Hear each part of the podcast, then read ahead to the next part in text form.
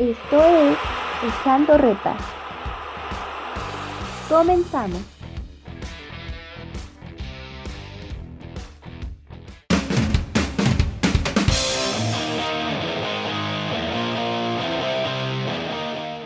Una semana más aquí en Echando Reta. Esta semana nos acompaña el tiburón de la última palabra. Está con nosotros Alex Blanco, narrador y analista de Fox Sports. ¿Cómo estás, Alex? Muchas gracias por estar aquí con nosotros. Hola, Rodrigo, ¿cómo estás? Un gusto estar aquí con, ustedes. Echando Reta, me gusta, me gusta el nombre. ¿eh? gracias. Me, agrada. Pues sí, vamos a echar reta, ¿no? Vamos a platicar de foot, que es lo que nos gusta, pero antes de platicar de foot, vamos a. Quiero que me platiques un poquito de tu trayectoria. Eh, ¿Por qué decidiste dedicarte a esto? Eh, pues mira, a mí los deportes siempre me han apasionado, me han gustado mucho desde, desde que era niño, los practicaba, para empezar por ahí, ¿no? Que, siempre me preguntan por qué te ha llamado tanto la atención el deporte o, por qué te dedicas a esto. Realmente yo no estaba pensando y siempre lo comento, ¿eh? Eh, suena repetitivo cada vez que me preguntan el tema, pero yo no, yo no, yo no me quería dedicar a esto, yo no quería ser comentarista deportivo, nunca, nunca lo pensé, nunca lo imaginé, no, no, era algo que me pasara por, la cabeza. Me gustaba el tema de la comunicación, me gustaba eh, la, locución mucho. Eh, yo quería ser eh, locutor de radio, yo quería ser este, locutor comercial, ya sabes, hacer anuncios para distintas marcas, presentar música en alguna estación de radio como DJ. Me, gustaba mucho poner música también en fiestas, o sea, me llamaba mucho la atención esa parte y estudiando comunicación eh, se da la oportunidad de conocer a un amigo que estaba en, estudiando conmigo en otro salón. Eh, él, sí le gustaba esta parte de los deportes, él, sí se quería dedicar, ya sabía que él quería ser este comentarista deportivo, él le gustaba mucho el fútbol americano y él empezó a trabajar con Pepe Espinosa en paz descanse en un programa de fútbol americano. Eh, mi amigo es Pablo Viruega y Pablo Viruega, bueno, actualmente es colega ahí en ESPN, eh, habla de americano, de básquet, de, muchos deportes, ¿no?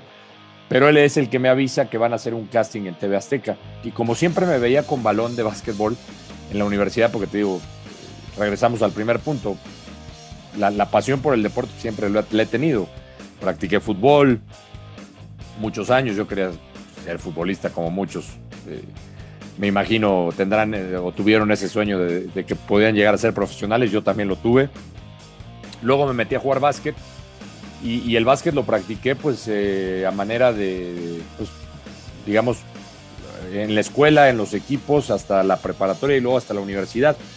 Y en la universidad pues, pues eh, tenía yo, obviamente iba a entrenar y luego estudiaba y entonces ahí me veía Pablo y siempre me veía con el balón. ¿no? Oye, pues, ¿te gusta el básquet? ¿no? Pues deberías entrarle al casting. Y así fue la historia. Llegué al, al casting en TV Azteca en 1995 me acuerdo que fue, yo creo que debe haber sido por ahí de junio, más o menos el casting. Y, bueno, hice el casting. La verdad es que yo estaba un poco decepcionado porque había hecho otros castings para locución. Yo quería, fui a Alfa, fui a distintas estaciones de radio. Y, dije, no, bueno, pues imagínate, si en, tele, en radio no creo, pues menos en tele, ¿no? y yo creo que algo pasó ese día porque dije, bueno, no, pierdo nada. No iba a ir, de verdad que no iba a ir y siempre lo cuento. Eh, en ese entonces yo, yo estaba estudiando en la universidad y mi papá normalmente, fue un viernes y recuerdo perfectamente porque eh, los viernes yo no tenía, eh, tenía, digamos, este, las clases hasta tarde o normalmente a veces no, no teníamos. Y yo aprovechaba y le iba a pagar a mi papá algunas tarjetas, le ayudaba y él me daba ahí una lanita. Y, recuerdo que dije, bueno, pues voy a la universidad o voy al casting, me voy hacia Perisur y, pasa Perisur, para los que no sepan dónde está Perisur, los que no están escuchando, bueno, Perisur está muy cerca de TV Azteca, centro comercial, este, y, ahí hay muchos bancos, dije, bueno, paso por ahí, pago y veo cómo está. Y cuando pasé vi que era una línea, eran más de 50 personas, 60 personas. Y bueno, de los azares del destino, dije, bueno, ¿por qué no? No pierdo nada. Me estacioné, entré, había un primer filtro donde tenías que, te preguntaban si hablabas inglés, lo pasé. Y entonces voy caminando y, pues vas este, haciendo, ya sabes, amistad ahí con los, con los que están eh, haciendo el casting contigo. Y me di cuenta que muchos eh, eh, eran especialistas en fútbol americano. o que les gustaba más el fútbol americano, pero el básquet no, y dije, no, de aquí me agarro. Y, yo antes de, o sea, durante la prepa, eh, siempre consumí mucho básquetbol y, me hice aficionado a revistas, yo era, este, me sabía, me preguntaba los nombres, me los sabía todos los nombres, ¿no? Prácticamente. Y entonces, a raíz del retiro de Jordan, yo más o menos ya no la seguía tanto la NBA, aunque todavía, todavía la seguía, no, no tanto como, como al principio cuando estaba Jordan. ¿Estamos hablando del primer retiro o del segundo retiro? No, del primer retiro. Ah, ok. primer retiro, del primer retiro, porque eh, acuérdate que él se, se, retira en 93 para ir a jugar béisbol. Y entonces justo es en ese periodo, ¿no? Es, es él, regresa, él regresa después. Y entonces 93, 94, este, 95, pues cuando, cuando ganan los Rockets. Eh, eh, ahí como que lo dejé decir, todavía lo veía, pero, pero bueno, este, digamos que el conocimiento que yo tenía por jugar y porque yo, yo sabía que le llevaba ventaja a los demás. Y ahí em, empezó el casting, ya da tu nombre y empieza a hablar de básquetbol. Y recuerdo que estaba el balón y empecé a girar el balón en, con, el dedo y así empecé y soy el loco del básquetbol. Y quién sabe qué tantas cosas dije. Me animé a decir, dije, no, ¿qué pierdo, no? Y bueno, a los dos, yo creo que dos meses pasaron, casi, casi tres, yo te diría que pasaron, y me hablaron que, pues que les había gustado mucho y, que, y que querían que si, si, podía ir a la oficina. En la oficina estaba gente, obviamente, de Azteca y gente de NBA, y que querían que yo hiciera un programa eh, para chavos, junto con otra chava que estaba ahí, Karen Mata, para, para dirigido a, esa, a ese público, no dirigido a chavos de entre 12 y 18 años. Que se llamaba, que se llamaba Rafa, NBA. Sí, Rafa NBA. Ahí empecé, y, ahí empecé. Y, de ahí viene la segunda pregunta. Has estado en Azteca, en ESPN, eh, eh, investigué por ahí y primero fuiste a Fox Deportes para Estados Unidos, ya después para México. Pero, ¿qué etapa y cómo ha sido la transformación de Alex Blanco a través del tiempo? Y justo, ¿qué etapa te gusta más o te ha gustado más? No, bueno, pues la, transformación, imagínate, este, he vivido muchas etapas muy, muy lindas, muy bonitas, este, de mucha experiencia, de viajes que yo jamás me imaginé que, fuera a realizar, ¿no? Y me ha permitido conocer eh, distintas partes del mundo que son maravillosas, países que, me han recibido con los brazos abiertos y países increíbles en Europa, en todos lados, pero pues, pues te tengo que decir que la primera etapa es la que más me ha, marcado, porque es la etapa en donde empiezo, es la etapa que me da la oportunidad, es la etapa en donde, eh, imagínate, para un, para un chavo, estudiante de universidad que, que le encantaba el básquetbol, que estaba jugando con su selección, que siempre se imaginó también alguna vez llegar a la NBA, que era cosa imposible, ¿no? Que no iba a pasar porque, primero por mi estatura, ¿no? Y después porque necesitas, este, que, que, hay, que hay jugadores que que no son tan altos en la NBA, pero necesitas muchas cosas, evidentemente.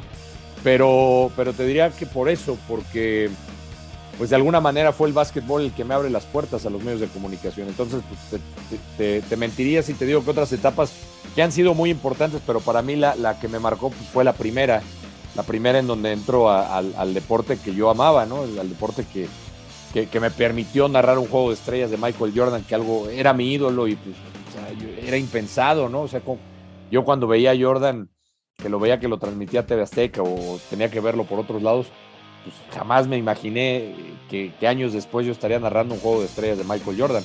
Esa es la, etapa que me ha marcado y que me permitió después, eh, pues, eh, pedir oportunidades en otras áreas, en redacción de deportes, y a su vez eso me permite, pues, eh, irme a otros lados, ¿no? A, Estados Unidos, a, hacer yo, digamos, este, intentar por mi propia cuenta eh, lo que yo había aprendido en Azteca durante esos años y llevarlo pues a, Estados Unidos eh, y cumplí todo el ciclo, ¿no? Porque en Estados Unidos me dediqué más al, al, fútbol, que era eh, algo que en Azteca a lo mejor pensaron que yo no podía hacer, pero pues acabé haciéndolo, ¿no? Entonces te digo, yo, yo creo que pues sí es, es, ese inicio, ¿no? Porque sin el inicio pues, no, no, no me hubiera permitido llegar a las, a las distintas etapas en, mi carrera profesional. También me llamaba mucho la atención que estuviste en un programa de revista, ¿no? Que, que, en este caso para los que sí queremos dedicarnos, o bueno, en lo personal, los que, que me quiero dedicar a deportes, eh, un programa de revista, pues digamos que para mí es como el, el, el terror, ¿no? Porque engloba todo, no solo de deportes. Mm. Fíjate que ese programa tempranito, eh, que fue en 1998, eh, para mí fue algo también que, que, me marcó mucho, me marcó en el sentido de mucho eh, aprendizaje que no tenía, porque era televisión en vivo y la televisión en vivo es, te cambia completamente, porque te equivocas y ahí no hay de que, espérame, déjame grabar otra vez, no, no, ahí te equivocas y ni hablar, ¿no? Y como tú dices, es, es, muy distinto. ¿Por qué? Porque engloba, eh, el programa de revista engloba eso, ¿no? Engloba espectáculos, engloba deportes, engloba cultura, invitados, cantantes, artistas. Es, es una mezcla, es, es una mezcolanza de todo. Y en esa mezcolanza, pues va deportes y deportes tiene que convivir con el programa, ¿no? Con lo que pretendía el programa. Yo me, encontré con un gran grupo, afortunadamente, estaba Alan Thatcher, estaba Ned Michel, estaba eh, el Mago Arizandi, estaba eh, Víctor Tolosa en espectáculos, o sea, conviví con gente distinta a deportes, ¿no? Pero eh, yo de alguna manera, pues imagínate, de entrada el vestuario, ¿no? El vestuario que era eh, con, playeras polo y, pantalones kaki. Y como yo, de, como mi jefe era José Ramón Fernández, pues claro que le brincaba. Imagínate el choque que, le hacía José Ramón. Dice, no, ¿cómo es posible, Blanco, que te vistas con estas eh, sport, o sea, e, era, era algo que le generaba mucho choque a él porque recuerda que, la escuela de José Ramón, eh, esa escuela era de, seriedad, de, ir de traje a las notas, jamás iban a imaginar eh, dando deportes en una sección vestido a sport, ¿no? Y, fue un golpe importante porque yo te puedo decir sin temor a equivocarme que, fui de los primeros que se atrevió en Azteca a dar ese tipo, tipo de secciones con ese vestuario y hacerlo, hacer la sección más, más relajada, porque yo, yo siempre lo he dicho, o sea, no, creo que mi, visión era esa, ¿no? Hacer el deporte de manera más, pues más ameno. Finalmente el deporte pues es eso, ¿no? El deporte es, diversión, el deporte es pasártela bien, el deporte sí es competencia, pero hay maneras de transmitirlo. Pero sí estábamos muy casados con esa escuela de, de seriedad, ¿no? De, obviamente pues no es lo mismo estar en ese programa que ir a cubrir una nota y no estar de traje, ¿no? Eso lo entendía. Pero sí fue un, para mí, eh, yo digo que fue algo, te digo, que me, que me, digamos, eh, además de marcarme, significó eh, cosas importantes en mi carrera de amistad también, ¿no? De amistad, de, relacionarme con otras personas que te digo, no se dedicaban a los deportes. El caso de Alan Thatcher, que, que yo le aprendí mucho como conductor. ¿No? Porque no es lo mismo dar una sección de deportes que estar conduciendo un programa de revista. Entonces yo, yo veía cómo lo hacía y, tomaba detalle y tomaba nota y creo que todo eso me fue enriqueciendo y, me ayudó para ser más versátil en mi carrera eh, después de esos años. Justo esa, esa, era la siguiente pregunta, el tema de la versatilidad, porque yo al menos te he escuchado narrar a la selección de básquet de México en el preolímpico, en el Mundial de España, etc., etc., pero, ¿qué consejo le darías a nosotros los chavos para que podamos tener esa plurifuncionalidad, por llamarlo de alguna manera? Pues eso, eh, a ver, el consejo principal es eh, pues que no, no se, digamos, no, no, no se estanquen en, una, en un deporte o no se casen con un deporte. Evidentemente todos tenemos un deporte favorito, un deporte preferido, un deporte al que le sabemos más. En mi caso es el básquet, eso lo debo reconocer aunque el fútbol, aunque muchas personas no me identificaban con el fútbol, pues yo el fútbol lo practicaba desde antes de practicar el básquet. Lo que pasa es que no lo seguía tanto. Y en Azteca, sinceramente, había mucho, el mercado, eh, aquí, pues, tú sabes que el mercado va para el fútbol. Y es así, y todo el mundo quiere estar ahí en el fútbol y, reportando el fútbol y, oye, ¿qué fuente te toca? No, pues el América, la federación y todo estaba, todo estaba ya, este, todas las fuentes ya estaban dadas porque había muchas, muchos reporteros, amigos míos, que llevaban años cubriendo esa fuente, reportando esa fuente. ¿Qué hice yo?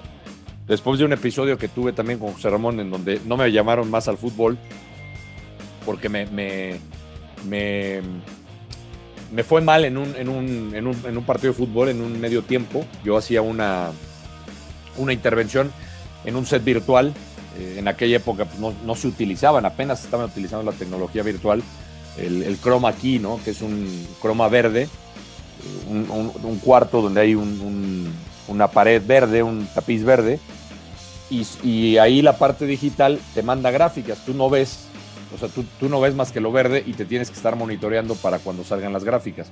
Esa tecnología la empezamos a usar en, ha de haber sido 96, por ahí, 90, sí, por ahí 96, era un medio tiempo de Santos Cruz Azul. Y me tocó con José Ramón y la máquina se volvió loca, se botaron las gráficas, entonces parecía que la estaba pisando. Y, bueno, imagínate, yo, yo no, claro que estaba nervioso, pues, yo sabía que estaba José Ramón ahí, no dije ninguna tontería, sí lo pude haber hecho mejor, pero bueno, a raíz de ahí pues, no me volvió a, tomar más en cuenta en el fútbol, él pensaba que yo no servía para eso. Y, y bueno, fue un, fue un golpe difícil para mí, pero, pero me, levanté y dije, bueno, pues le tengo que seguir. Eh, a reportear a donde se tenga que ir, ¿no? Me mandaban a cubrir deporte olímpico, deporte amateur, iba al comité olímpico a, me, acuerdo que pues me hice muy amigo de Ana Guevara, de, de Alejandro Cárdenas, to, todos los que fueron a, o iban a ir a competir, por ejemplo, a Sydney 2000, a los Juegos Olímpicos, Fernando Platas, me, me hice, fui, iba a cubrirlos y los invitaba a mi programa de revista también. Y entonces lo, lo que hice fue pues ir a cubrir distintas fuentes. Me tocó cubrir NFL, obviamente básquet, eh, y algunas veces iba a cubrir fútbol también. David me mandaba cuando no había nadie, cuando estaban de vacaciones o no querían ir, me mandaban a cubrir, este, ya sabes, el partido de Puebla y recuerdo que había que subirse al, hasta arriba en el, techo del Cuauhtémoc ahí junto con el camarógrafo para sacar imágenes. Fui a Toluca, o sea, fui a distintos campamentos. Entonces yo creo que esa, eso me, enriqueció. Y, lo, que, lo que opté, respondiendo un poquito ya y de regreso a lo, que me preguntaste, pues no, no, no quedarme en algo fijo. Tratar de mejorar eh, eh, es, es, muy difícil también. No, no, puedes abarcar mucho, pero sí creo que te puedes enriquecer de, de, distintos eh, colegas y de distintos deportes. Entonces, bueno, a mí me ayudó mucho la parte, por ejemplo, de hacer noticiero también. Yo daba distintos deportes y creo que en esa, eh, en esa versatilidad de la que estamos hablando, pues me ayudó mucho eso, ¿no? El, que yo daba noticieros, veía notas de, pues no nada más de fútbol, veía notas de americano, veía notas de básquet, y creo que eso me ayudó mucho. Entonces, desde mi punto de vista, y, y vuelvo también al tema, por ejemplo, de la revista, la parte de la conducción que yo le vi a Alan Thatcher, pues eh, yo creo que tomé un poquito de ahí y dije, bueno, voy a tomar un poquito de ahí, lo pongo a, a, la parte de deportes o lo pongo en la parte de narración o lo pongo en la parte para presentar un noticiero y entonces creo que eso me ha, me ha hecho completo en ese sentido, ¿no? Más, más versátil porque no, yo no me considero, estoy lejos de, de ser el mejor narrador, no, no, no me considero, te lo digo sinceramente, yo a lo mejor sé que no es mi fuerte, pero lo puedo hacer, te puedo sacar un partido, lo, lo puedo hacer tanto tanto de básquet como de fútbol, puedo comentar porque ya lo hice, yo fui analista por ocho años casi en Telemundo, entonces creo que eso me ayudó a ser eh, versátil, pero pues ese sería el consejo, ¿no? Que no, que no te cases nada más con, con una sola cosa. Ok, mm, vamos a anotarlo ahí a la, lista de, las que nos han dado también. Y ahora, bueno, obviamente ya mucha gente te ubica también por estar en, en la última palabra, que el lunes me estaba aventando el, el programa de los 10 años. Eh, el, como te decía en lo personal, pues es como de los primeros programas que, que vi de análisis de debate y, yo creo que también es como inspiración para algunos de nosotros eh, ese tipo de programas. Pero ¿cómo le hacen para mantenerse vigentes durante 10 años? Y para cerrar ya el bloque, este, ¿con quién es el, con, quién es el con el que mejor te llevas del, del programa?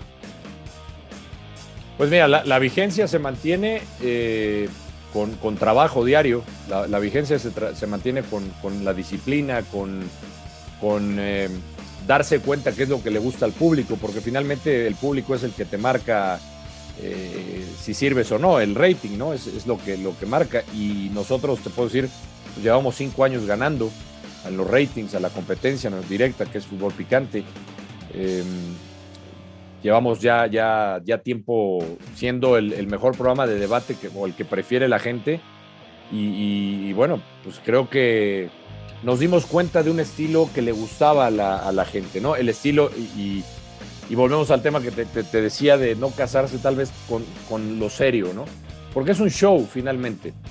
Y, tú toma en cuenta algo, tú toma en cuenta que el programa va a las 11 de la noche. Y a las 11 de la noche pues muchos ya están en su casa durmiendo o están a punto de dormir o están en, su cama, en el sillón.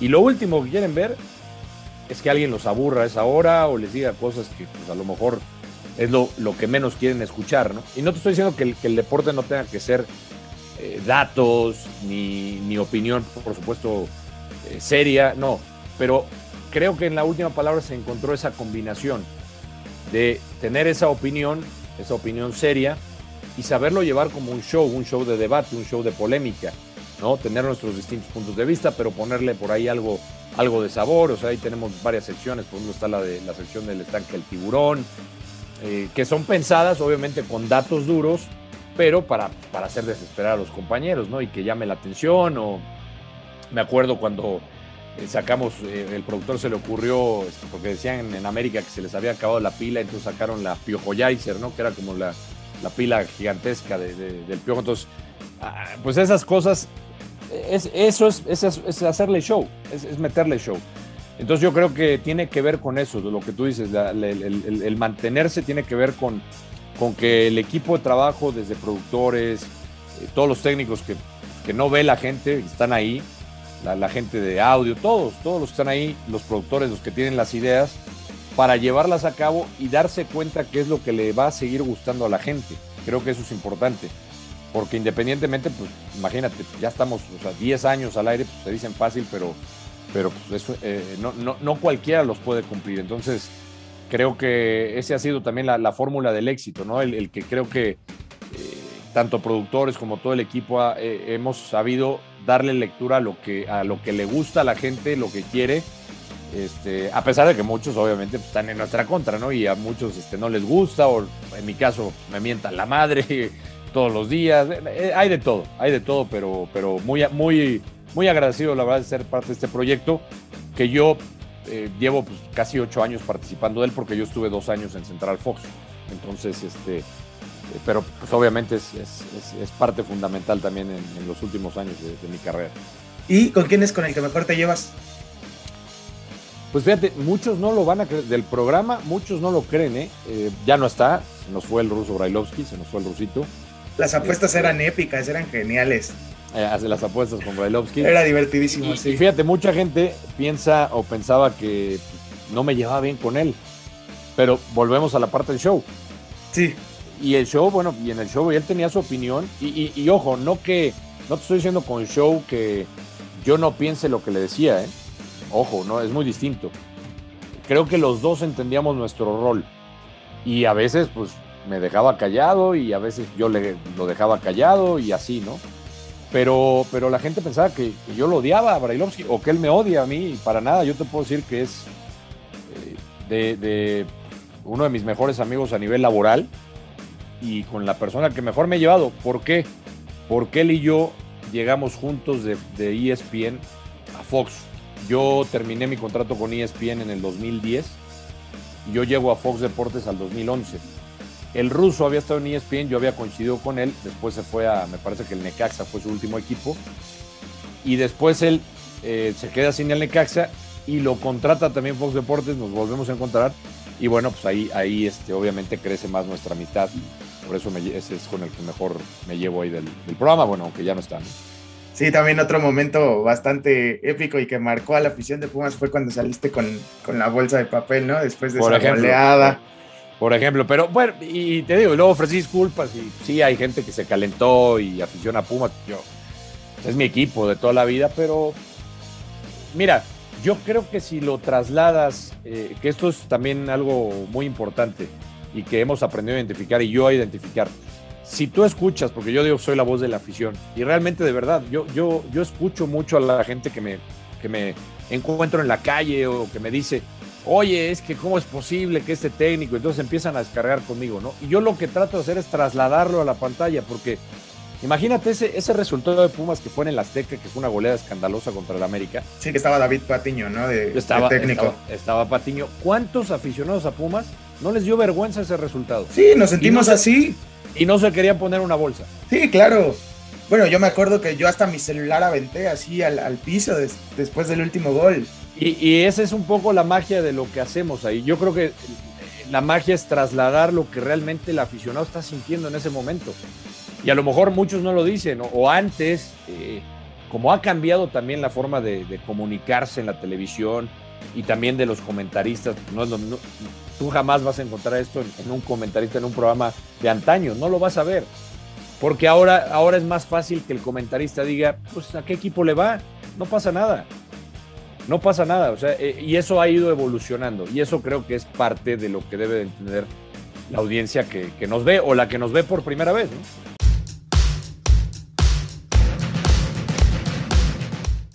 Regresamos aquí a Echando Reta, nos acompaña Alex Blanco, comentarista de Fox, de La Última Palabra, y ahora sí vamos a hablar un poquito de fútbol. Yo te tengo, yo te tengo una pregunta y te quiero plantear algo y quiero que me des tu opinión. A ver. Eh, Andrés Lilini llegó hace año y medio a Pumas.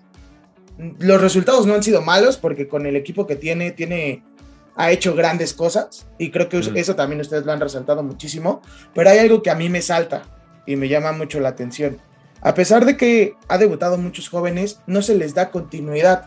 Y el proyecto que nos vendían de Pumas era jugadores de cantera, que se les iba a dar continuidad, que iban a estar presentes, presentes, presentes. El único que siento, y bueno, los números lo dicen, que estuvo constante fue Eric Lira, ya se fue a Cruz Azul. Entonces, ¿crees que nos estén vendiendo un proyecto aparte en Pumas o, tú qué crees? ¿Tú qué piensas? Mira, creo que con Lilini, yo, yo tenía mis dudas respecto a Lilini. Y, mis dudas porque cuando él toma de emergencia, porque recordarás, se fue Mitchell y lo agarra sobre la hora, él, él toma el equipo eh, viniendo de un cargo que para mí es la posición ideal de Lilini. ¿eh? El, estar en, en, fuerzas básicas, visoreando, en trabajar con juveniles, el sacar futbolistas, que creo que lo ha hecho bien pero sí me ha sorprendido, yo sinceramente me ha sorprendido lo que ha hecho como técnico. Yo, yo no me imaginaba, porque como tú bien dices, pues tampoco es que tenga tantas este, herramientas, ¿no? O que tenga tanto presupuesto. Y, siento que dentro de lo que dices, eh, si nos vamos a los números, sí, o sea, si tú revisas estadísticas, a lo mejor no vas a encontrar canteranos con los números que uno quisiera, ¿eh? O sea, con los números que están diciendo del proyecto al que están apuntando. Es decir, si están yendo realmente a que sea más canteranos, yo quiero ver en el 11 más canteranos, en el 11 titular, cosa que no, no pues uno revisa y pues... No pasa. basta ver la, alineación de este torneo, ¿no? Donde, vas a ver a Rogerio, vas a ver a, eh, a Dineno, bueno, que estaba lesionado, pero normalmente lo vas a ver. A ver, si no me, si no me equivoco, Freire si no me equivoco, son solo dos canteranos, que es Chispa y, Mozo. Correcto, correcto. Correcto, es, así. Entonces, en esa parte te doy la razón.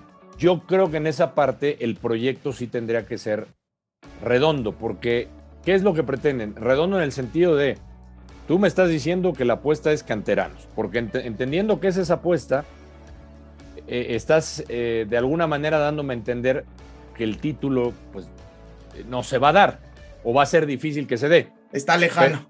está lejano, aunque te van a decir, sí, pero llegamos a una final recientemente contra León, con Lilini, y está bien. Pero eh, eh, si tú ves en esa final, y como tú bien lo mencionas ahora, aunque en esa final, por ejemplo, estaba Iniestra también, este, canterano, ¿no? y otros que se han ido, pero me parece que sí debería de ser eso, con por lo menos a mí me gustaría ver cinco canteranos cinco o seis canteranos y el resto extranjeros de, buen nivel para complementar lo que es Pumas. Y claro, que, eso te dé la posibilidad de un título, porque yo estoy seguro que sí se puede hacer, pero o, se puede estar cerca del título, porque la directiva, y lo sabe bien Lilini, pues tú sabes que, que, la exigencia en Pumas también debe ser el campeonato. Más allá de que no haya presupuesto, más, Pumas es uno de los equipos llamados grandes. Y un equipo grande siempre tiene que pelear por el campeonato. Yo sé que van a decir, no, pero oye, ¿cómo le, eh, cómo le va a competir a, Rayados, a Tigres que tienen mucho lana, al propio Cruz Azul o al América? Sí, pero se puede. O sea, de que se puede, se puede. Ya llegaron a final, ahí está lo que hizo el Atlas también, sin mucho presupuesto. Pero sí tienen que volver a esa esencia. O sea, porque si te están vendiendo que van por los canteranos, bueno, yo quiero ver más canteranos en el equipo. Ahora, entiendo que hay necesidad de vender porque necesitan la lana. Por eso vendieron a Lira. Pero, oye, hablar con la directiva y decirle, a ver, Lira, déjanoslo un torneo más, por lo menos. ¿No? Sí, que se vaya en verano. un torneo más y ya después de ahí vemos. La urgencia de vender. ¿Cuánto ha vendido Pumas en los últimos torneos? Ha vendido bien, ha vendido muy bien. ¿Qué pasa con ese dinero? Yo siempre me pregunto, oye, espérame, pero si han vendido últimamente, o sea, ¿cuánto deben o, cuál, cuál, es la deuda? Porque pues, siempre hay problemas económicos en Pumas, siempre. Entonces, si va a ser de esa manera, yo siempre lo he dicho y, nadie me va a cambiar esa manera de pensar. Es momento de cambiar de negocio económico en Pumas, de modelo, de, de modelo deportivo y hacer algo similar a lo que hizo Tigres. Que entre una empresa privada, adiós patronato y venga. Ahí, ahí vemos cómo nos va. Yo, para mí, esa sería la solución. Y creo que para muchos aficionados, o sea, si tú lees en redes, muchos aficionados piensan lo mismo. De hecho, muchos aficionados le piden, por ejemplo, a Elias Ayub que, que regrese y que le inyecte dinero a, a Pumas. Y bueno, por ejemplo, tomando el caso de Eric Lira, me parece que hay calidad, ¿no? No sé si, seguramente si lo viste, eh, el partido contra Santos, eh, partidazo de Santiago Trigos, ¿no? Sí, me, gustó lo que hizo Trigos. Hay varios chavos que tienen mucha calidad, ¿no? Este, lo, lo de Trigos me, me, gustó mucho. Marco García eh, también. Marco García, eh, Jero Rodríguez, que, que, está lesionado, ¿no? Pero, pero podemos mencionar a, a, a varios canteranos pues, que sí tienen, tienen, tienen la calidad de este chavo Galindo también, ¿no? En, que es, eh, que es como el más constante de la cantera últimamente pues, debido a la lesión de Freire, ¿no? Correcto, en la, en la, en la central. Pero bueno, este, vimos también a este chavo que, que, de hecho se equivoca en el tercer gol, el que entró por la, la lateral, este... Juan de Dios. Eh, Juan de Dios. Ah, eh, pero es canterano de Chivas. Ah, fíjate, no sabía, yo pensé que era de Pumas. No, es canterano de Chivas, me parece que jugó en algún equipo de primera, después regresó, lo regresaron a Pumas en la Liga de Expansión, o sea, ha tenido ahí como algunos equipos en sí. Liga de Expansión. Mira, lo, lo, que ha hecho bien me parece Pumas también en ese aspecto. Eh, ver a futbolistas, por ejemplo, que venían de, de, Pumas Tabasco, ¿no? Y que ya habían tenido, o sea, por ejemplo, lo del Palermo Ortiz me pareció fantástico. Yo, yo tenía mis dudas. Digo, que es, un futbolista, que es un futbolista que ya, o sea, tú revisas el recorrido y empezó con León, si mal no recuerdo. Tiene mucha experiencia. Eh, mucha experiencia, pero fíjate, cuando yo lo vi por primera vez, eh, se me hizo un central con que anticipa muy bien, que a veces tiene sus trazos finos, ¿no? Que es elegante, que, que también tiene el, el, el, físico, pero que sal, sale jugando, pero que en el mano a mano le costaba mucho, sufría en velocidad, no es tan rápido. Pero eso lo ha ido corrigiendo, eh, o sea, partido a partido cada vez se ve mejor posicionado.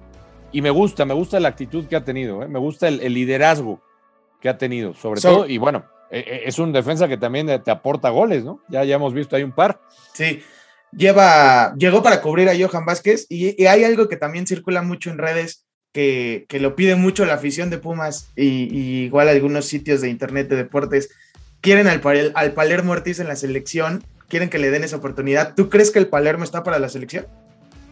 ¿O es una exageración así? No, a ver, no, yo, mira, yo, yo creo que, a ver, si, si, te hablo con el corazón Puma, pues sí, que vayan varios de Pumas, ¿no? Alan Mozo también merece una oportunidad. Yo creo que lo de Mozo tiene más razón de ser que lo del Palermo Ortiz, por supuesto. Lo de Mozo no es nuevo, es, un, lateral que ya lleva tiempo demostrando que tiene gran capacidad. El tema con Mozo es que le falta pulir la parte defensiva. Ese es el gran tema con Mozo. Si tú ves las estadísticas de Mozo, Mozo es, debe ser el mejor lateral asistiendo en cuanto a efectividad, en cuanto a, a, a pases acertados, ¿no? Para gol en cuanto a centros, pero también debe ser de los que más balones pierde en, en la estadística. Él, si tú te fijas por partido, y, y, y los pierde por, por ese... Porque ese es, ímpetu. Ese, ese, ímpetu que tiene la enjundia con lo como va. O sea, yo, yo quiero ver a, a, a mil mozos en mi equipo, pero también él, él tiene que saber administrarse más. No, no, no estar tan revolucionado. Y en el administrarse más incluye también la labor defensiva que creo que es donde le falta y me parece que por ese aspecto Martino no lo ha llamado a la selección, porque Mozo tiene la, vocación más ofensiva. Él, él, pisa constantemente el área, eso, eso, es lo que le gusta a Mozo, por su, por su ida y vuelta, pero la parte defensiva le cuesta. Ahora, lo de Palermo Ortiz sí ha tenido buenos compromisos, pero se necesita más regularidad para estar, desde mi punto de vista, ¿eh? para estar en la selección. Yo creo que si sigue por ese camino, por supuesto, le deberían, eh, no, no, no, deberíamos descartarlo que, que en un futuro le den la oportunidad. Es que sí, yo, yo he leído así muchísimas, mucha afición de Pumas en, Twitter que lo piden para la selección. es que imagínate, si, si, a Johan Vázquez siendo titular en el Genoa no lo pone Martino. Sí, no, bueno, pero eso, eso ya, ya son otros temas de selección que, que igual Sí, si aceptas otra vez la invitación, podríamos platicar, ¿no? Luego, los platicamos, sí. Sí, este. Y ya para cerrar este bloque, ¿para qué está Pumas en la liga en este, en este semestre? ¿Para qué está Pumas en la liga y en CONCACAF? ¿Crees que logren ganar con CACAF? Porque la gente también está muy ilusionada. ¿O en la liga crees que puedan volver a meterse hasta semifinales, a una final? Mira, yo, yo sinceramente por el plantel me encantaría decirte que tiene para los dos torneos. Yo lo veo complicado que tengan para los dos torneos. Regresamos al tema de, los poderosos. No, Cruz Azul, y el otro día escuché ayer precisamente a Reynoso después del partido que, empata con Tigres, quejarse de, de la calendarización y que los de la MLS, oye, los de la MLS acaban de empezar temporada, ¿de qué me habla? Cruz Azul tiene, tiene para, para dos equipos, o sea, tiene un plantel vasto, o sea, quejarse el Cruz Azul quejarse, por ejemplo, otros equipos grandes que, que, que, no tienen ese problema. Pumas. Bueno, se quejó Aguirre, ¿no? Por ejemplo. También, o sea, a ver, Pumas es el que, de, los que están participando en CONCACAF, me parece que es de los planteles que no tienen o no son tan ricos. Por eso creo que no pueden competir en los dos torneos. Me preguntas para qué está, yo creo que sí le puede alcanzar para, para dar una sorpresa y ganar la final de la CONCACAF. Recordemos que en esta fase anterior para mí se enfrentaron al equipo, bueno, de los más difíciles, Saprisa. Era el cruce más complicado, yo también lo veía así. Y bueno, tal vez la gente va a decir que nos dejamos ir por nuestro lado Puma, pero. No, pero, no, y van a decir, oye, pero los de la MLS son más difíciles. Sí, pero en ese primer cruce, al equipo mexicano que le tocó el, rival más difícil fue a Pumas. Sí. Por, por, la, por, el, eh, por, por, por, lo que significa Saprisa, por la historia, por todo. Ya después lo vamos a ver en, en, contra un equipo del MLS. Ahí sí vamos a ver de qué está hecho Pumas, pero yo de verdad pienso que sí pueden llegar a la final de la, de la CONCACAF de Campeones. O sea, el cruce, el cruce sería con Cruz Azul. O sea, me estás, me estás diciendo que Pumas va a eliminar a Cruz Azul de CONCACAF. Si, si pasa esta, la primera instancia. Sí, claro, obviamente. contra el Revolution, ¿no? Contra el New England Revolution, sí. Sí, yo creo que sí, y el cruce sería contra, contra Cruz Azul. Bueno, si Cruz Azul hace lo suyo, ¿no? Claro. Entonces, que, sí. que realmente la CONCACAF está diseñada para eso, ¿no? Para que. Sí, pero a ver, ¿tú crees que con, la, con lo que escuchamos de Reynoso, si se llega a avanzar Cruz Azul con estas quejas, yo veo, yo veo más enfocado a Pumas, a, a más posibilidades de Pumas que a los de Cruz Azul. Digo, sería un enfrentamiento muy complicado por el plantel que tiene la máquina porque realmente con los refuerzos que llegaron, pues sí se ve otro equipo. Pero yo, yo, yo no descartaría a Pumas. Y ahora en el torneo, ahí sí, yo veo a Pumas calificando entre los ocho primeros, eh, del, sexto hacia arriba, este, del seis al, esperemos no en doce como la última ocasión, pero bueno, no nos fue tan mal. Sí. Pero yo lo veo, haz de cuenta, entre el sexto y el noveno lugar. Ahí veo a Pumas. Yo, yo no veo que a Pumas le vaya a dar para meterse en los cuatro primeros. No lo veo. No lo veo por lo, lo, recorrido ya del torneo. O sea, ya vamos casi en la fecha nueve. Yo veo equipos superiores. O sea, está Tigres, está Cruz Azul, está Pachuca está jugando bien. Está Pachuca. O sea, no, no, no, no, no veo a Pumas que se pueda meter entre los primeros cuatro. Sí, sexto, séptimo, eh, si, si, aceleran y si se vuelven a encontrar, porque acuérdate que la seguidilla de, partidos ahorita no ha sido buena, ¿no? Sí, otra vez son seis, seis, partidos también en, un mes, ¿no? Correcto. Y además, pues está, lo que te digo de la otra competencia, que creo que eso sí les va a quitar atención. Sí, o sea, contando los, los dos partidos de CONCACAF, son seis partidos en, el mes de marzo, igual fue, fue en febrero. Exactamente. Eh, ¿Nos sacas de, esa ilusión a algunos aficionados Pumas? No, a ver, me encantaría decir, digo, a ver.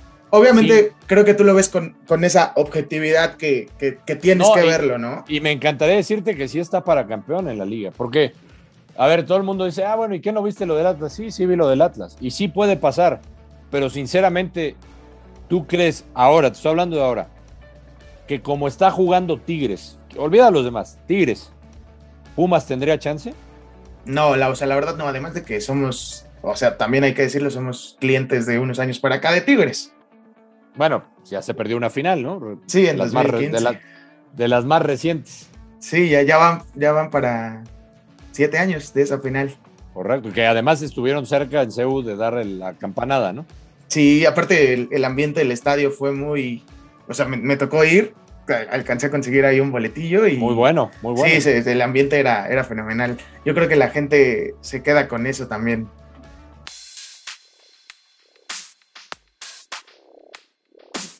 Estamos de vuelta aquí al último bloque de Echando Reta. Eh, nos acompaña Alex Blanco y ahora vamos a tocar un poquito el tema del fútbol internacional. Se viene semana de Europa League, de Champions, de Conference League. Eh, para empezar así, ¿te pareció bien la idea que, de la UEFA de hacer una tercera competencia continental? Pues mira, es, más, eh, eh, ellos dicen que es para inclusión, ¿no? Para, para darle la oportunidad a, ligas o a países que no, nunca hubieran tenido chance ni en la Champions ni en la Europa League, ¿no? O sea, eh, equipos que jamás los hubiéramos escuchado. Tal vez, si nos vamos por ahí, sí, tú sabes que si, sigues ese discurso, pues eh, creo que estuvo bien eh, la, inclusión de esta, de esta nueva competencia, porque además hicieron otro cambio de formato, ¿no? quitaron el gol de visitante en todas las competencias, lo que le da otro sabor. se hizo el sistema de playoffs ahora que, se acaba de jugar en la fase anterior, que también le dio otro, otro sabor distinto. Y, bueno, los de la Europa van, van contra los de la Conference League, o sea, se, hace la cadena, ¿no? Que es, un sistema interesante. Los que no califican de Champions van a Europa, los de que no califican de Europa, pues se van a, la Conference. Eh, yo creo que en ese aspecto la UEFA lo planea muy bien, la verdad. La UEFA creo que lo tiene todo muy bien mecanizado. Ahora, que no me vengan a decir que pues no, no, no todo es tampoco por, por, digamos, ah, sí, le vamos a dar chance a, equipos que nunca habíamos visto. No, ahí la razón pues, es económica, más lana, obviamente, pero, pero me parece que de entrada, eh, deportivamente hablando, pues sí, yo creo que es justo para, para algunos equipos que, pues para ellos será como su Champions, ¿no? Llegar a la final de la Conference League, pues será como su Champions. Dirían, por ahí las abuelitas, no dan paso sin guarache, ¿no? Exactamente. Este, ustedes tienen las transmisiones de Europa League y, de la Conference. Y de la Conference League, sí, también. Y de los que están en, los octavos de la Europa League, ¿a quién ves como candidato al título? ¿Quién te gustaría? Pues mira, de, la Europa League, yo eh, no descarto al Sevilla, que es el especialista de esta, de esta competencia, es el máximo ganador. Eh, va contra West Ham, va a estar bueno ese partido, eh, el, West Ham United, los, los Hammers. Em, pero a ver, yo, yo te pondría al equipo de Sevilla, nunca lo descartaría porque sabe jugar esta competencia, pero tengo que poner al Barcelona. Yo tengo que poner al Barcelona ahí como, como candidato, por una sencilla razón. A, mí me decepcionó mucho el Barça contra el Nápoles, la verdad. Yo esperaba muchísimo más del conjunto italiano, pero mucho más, ¿eh? sobre todo en la vuelta que se jugó en el, Diego Armando Maradona y eh, sí, sé, que tenía varias bajas el equipo de Napoli, pero eh, la parte defensiva de un equipo italiano que se vio tan vulnerada y se combinó con que Barcelona empezó a recuperar futbolistas y que ha empezado a jugar de mejor manera, ¿no? Digo, no es fácil, creo que el promedio de gol en los últimos partidos del Barça, cuatro goles, este, ya todos sus refuerzos de invierno están jugando, Traoré, Ferran Torres, este, el caso de Dani Alves, Aubameyang. que entra de cambio y hace gol. Eh, yo, yo veo un Barça ya, eh, obviamente en el medio campo con Pedri, que, que tiene mucha magia. Agregado todo lo que te estoy diciendo, yo creo que el Barça es un equipo de pedigrí de Champions. El Barça está acostumbrado a jugar Champions. Tenía, creo que desde el 2004 no jugaban en Europa. No Europa League, sí. Imagínate, eh, estar acostumbrado por tantos años seguidos a jugar la Champions, que con todo respeto sí es muy distinta de la Europa League, yo sí lo pongo por eso como, como uno de los favoritos para, para llegar a la final de la Europa League. Pero podríamos haber dicho lo mismo del Borussia Dortmund, ¿no? Pero, el, eh, híjole, es el Borussia Dortmund, qué, qué, qué equipo tan extraño el, el conjunto negro y amarillo, porque eh, así como te pueden fallar, como lo hicieron contra el Rangers en, en esta Europa League, luego van y, le, y, golean al Gladbach. Este, y eso, bueno, sí me van a decir mucho, eh, pero es que no tenían Erling Haaland. No, eso no es pretexto. Sí, se te va tu goleador, pero, pero tienes a, a futbolistas como Bellingham, este, tienes futbolistas de muy buen pie en, en, en, en Hazard, Royce. Sí, eh... Royce, o sea, de, de, muy buen pie ahí en, el Dortmund. O sea, eso no es pretexto. Tienes realmente un buen arsenal. Sí, para mí fue de los, de los fracasos en esta Europa League, lo del Dortmund, correcto. Pero, pero te digo, si, si tú me preguntas ahorita de los que yo veo, pues yo sí te pongo al, al, al Barça, porque por ahí, pues, está, a ver, eh, Leipzig, que también puede ser, el propio Leverkusen, que me está, que me está gustando mucho cómo juega, eh, de los franceses, pues el, el, el, Olympique de Lyon. El Atalanta, ¿no? El Atal es que esa serie, fíjate, de las series más atractivas me parece. El Atalanta Leverkusen, con, sí. sí. por cómo están jugando los dos equipos. Me encantan los dos técnicos, eh, Gerardo Seoane por, por las aspirinas y Casperini por el otro lado, son dos técnicos que a mí me gustan mucho.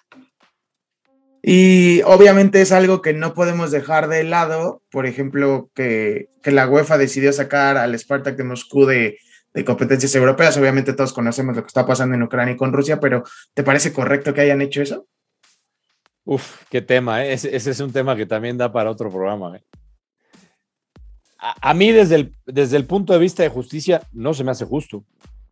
No se me hace justo. Eh, lo, lo que está pasando es algo terrible. Nadie quiere guerra, nadie quiere vivir la guerra, por supuesto. Yo no sé qué tanto, porque hace unos días el Comité Olímpico Internacional también eh, pues instó a que eh, varios países suspendieran eh, de toda competencia a los atletas rusos, a los bielorrusos.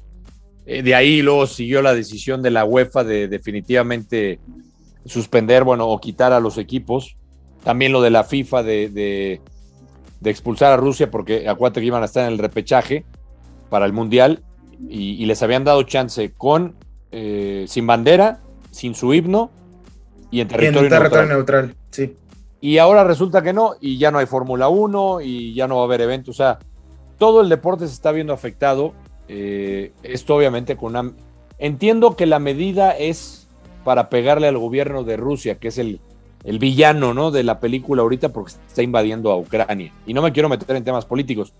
Sí me llama la atención porque el propio COI no se había metido, el Comité Olímpico Internacional eh, cumplía con una tradición de no meterse en asuntos de política o en debates de política o de geopolítica.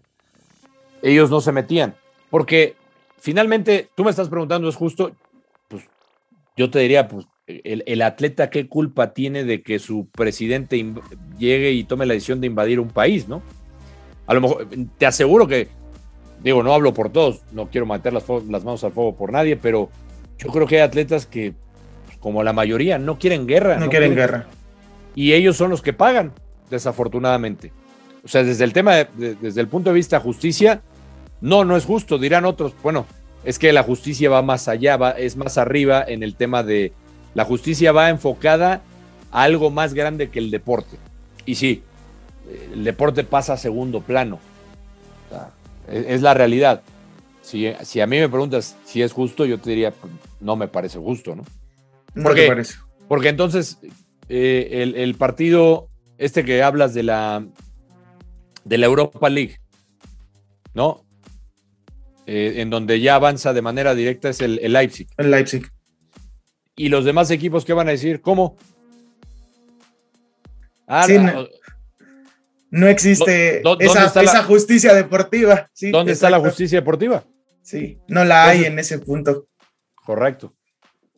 Y ya para finalizar, eh, nos fuimos competencia por competencia, primero Conference League, después Europa League, y ya nada más dime, ¿quién es tu candidato para ganar la Champions?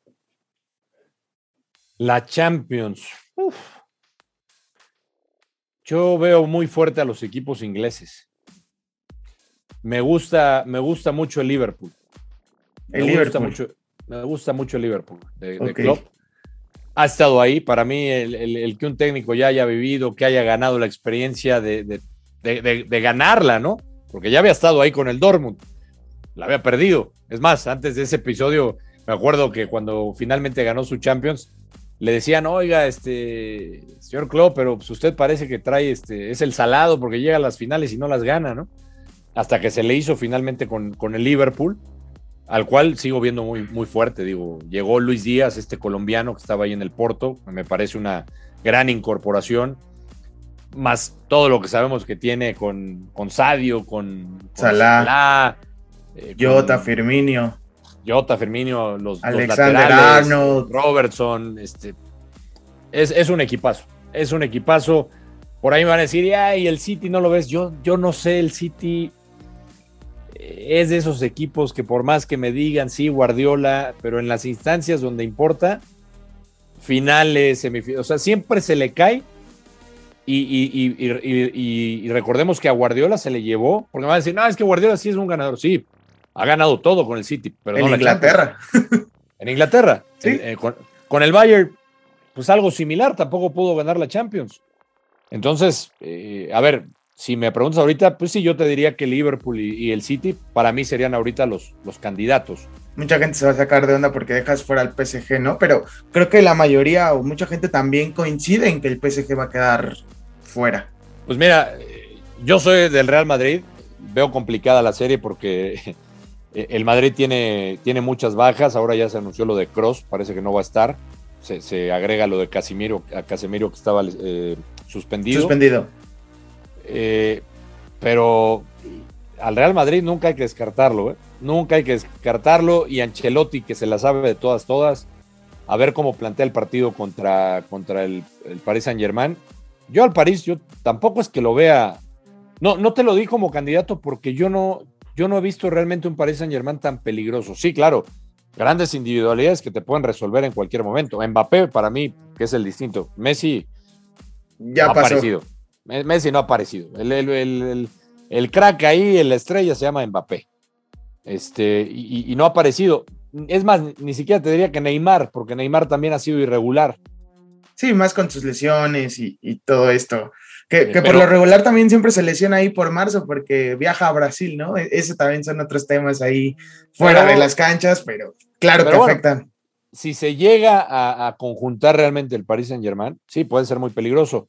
Yo no veo un Paris Saint Germain que, que, o sea, el Paris Saint Germain se va a sentir cómodo contra el Real Madrid porque el Real Madrid tiene que ir a buscar el partido y se va a sentir cómodo en las contras porque ahí va a aprovechar la velocidad de los espacios de Mbappé, va a aprovechar si juega Ángel Di María, no sé si juegue Neymar, o sea, él tiene un equipo como para contragolpear y hacerle mucho daño al Real Madrid.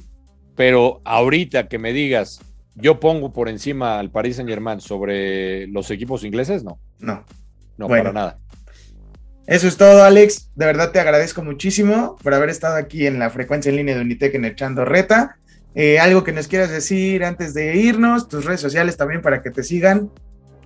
Mis redes sociales, bueno, primero el mensaje, pues, un, placer que me hayas invitado a través de, este programa La, Reta, eh, echando reta, ¿no? Echando reta, sí, echando, echando reta. Echando reta, eh, y se escucha, ¿dónde nos escuchan?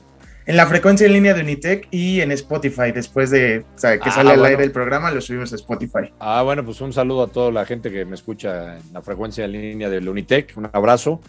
Y, nada, aquí saben que, andamos cuando quieran este, invitarme o eh, presencial incluso a algún campus, con mucho gusto nos ponemos de acuerdo y ahí estaremos eh, bueno.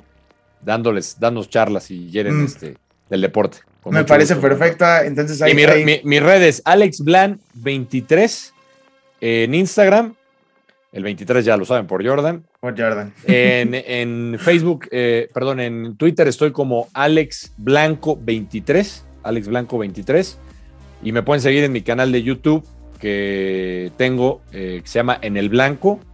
Ahí pues, he hecho programas, estoy haciendo un programa que se llama Rufeando, un programa de entrevistas y subo distintos temas.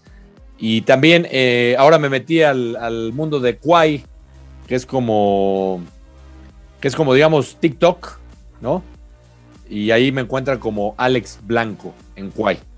Así es que ahí, están mis redes sociales para que platiquemos. Y Alex Blanco en Facebook, así estoy, en, las páginas de Facebook también. Bueno, queda la invitación para el campus. Acá en nosotros estamos en el campus del norte de la Ciudad de México, en el campus de Cuitláhuac. Ahí está la, cabina, entonces cuando gustes están las puertas abiertas.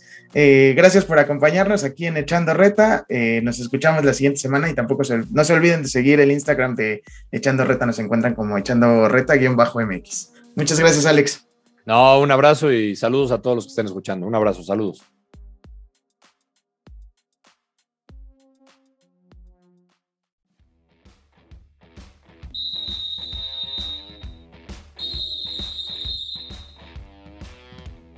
Esto fue Echando Reta. Hasta la próxima.